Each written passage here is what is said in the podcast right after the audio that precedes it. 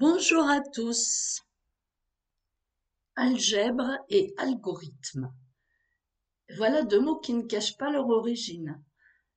Commençant par la syllabe al, on peut deviner que pour une fois, ils ne viennent ni du grec ni du latin, mais de l'arabe. Et nous les devons tous les deux à un même personnage.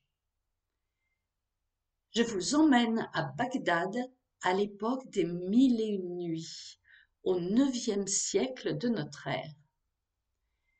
Alors que notre Occident chrétien est encore dans les siècles sombres qui ont suivi la chute de l'Empire romain et l'instauration des royaumes dits barbares, le monde islamique, lui, atteint alors sa période de splendeur sous la dynastie des Abbassides.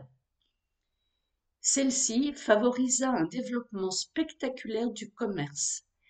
Bagdad devint le centre d'un large réseau commercial qui s'étendait jusqu'en Inde et en Chine, jusqu'à Byzance et à la Russie. Cette prospérité économique favorisa le développement des arts et des sciences. Le calife Al-Mamoun fonda à Bagdad la Dar al-Hikma, c'est-à-dire la maison du savoir, où l'on traduisit d'innombrables ouvrages d'astronomie, de physique et de mathématiques, favorisant ainsi l'étude de la philosophie et des sciences de l'Antiquité. C'est là qu'exerça Al-Khwarizmi, à qui nous devons beaucoup qui n'a sans doute pas en Europe la célébrité qu'il mérite. Nous lui devons rien moins que notre système décimal de numération et deux mots fondamentaux dans le vocabulaire des mathématiques, celui d'algorithme et celui d'algèbre. Né vers 783 dans l'Ouzbékistan actuel, Al-Khwarizmi est un mathématicien, géographe, astrologue et astronome perse, dont les écrits, rédigés en langue arabe, ont permis l'introduction de l'algèbre en Europe. Fondateur des mathématiques arabes, il fut l'introducteur dans son ère culturelle d'une grande partie des connaissances de l'Inde en mathématiques. Il écrivit un traité dans lequel il exposait le système décimal indien et les méthodes de calcul dans ce système.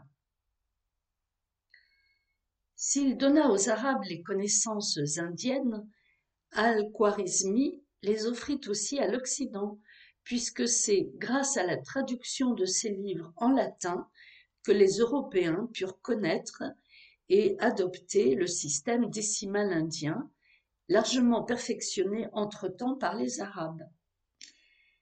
Car ces traductions n'apparaissent en Europe qu'au XIIe siècle, souvent grâce au contact avec euh, l'Espagne musulmane, sous les titres significatifs de Dixit algorithmé, c'est-à-dire Al-Khwarizmi a dit que, ou bien Liber algorithmi, le livre d'Al-Khwarizmi. Ce nouveau et magnifique système de calcul fut donc désigné par les Européens du nom d'algorithme en hommage à l'auteur de ces ouvrages. Mot déformé ensuite en algorithme, écrit avec th, sous l'influence du grec arithmos, le nombre, qui nous a donné d'ailleurs le mot arithmétique. Mais ce ne fut qu'à la Renaissance, quand des besoins plus exigeants se firent sentir à cause du développement du commerce et des sciences, que le système décimal se généralisa en Europe dans les usages. Tout ceci explique aussi que nous parlons de chiffres arabes par opposition aux chiffres romains. Ce mot de chiffre vient d'ailleurs de l'arabe, cifre, qui signifie vide, donc zéro, par le latin médiéval cifra, et a fini par désigner tous les chiffres. Zéro, lui, a été emprunté à l'italien zéro, contraction de zéphiro, qui représente une transcription de ce même mot arabe, cifre, le vide. Al-Khwarizmi a un autre titre de gloire, c'est d'avoir écrit un traité sur les équations du second degré. Euh, rassurez-vous, là, je ne vous ferai pas un cours de mathématiques. Euh, ces équations étaient connues depuis longtemps, mais c'est Al-Khwarizmi qui élabore le premier une classification générale grâce à une vue globale du problème. Le titre de son ouvrage est Kitab al-Jabr wa al-Mukabala, ce que l'on peut traduire par livre sur la transposition et la réduction. L'ouvrage fut traduit en latin au XIIe siècle sous le titre d'Algébra car le traducteur conserva le mot arabe al-Jabr. Au final, l'étendue des travaux d'Al-Khwarizmi dans l'art du calcul ouvrit la voie à d'extraordinaires progrès et lorsque nous nous émerveillons des fascinantes possibilités des ordinateurs, qui ne sont finalement que des arithmographes perfectionnés, nous en sommes toujours redevables à ce persan. Aujourd'hui donc on entend sans cesse parler d'algorithme. Or qu'est-ce au juste qu'un algorithme?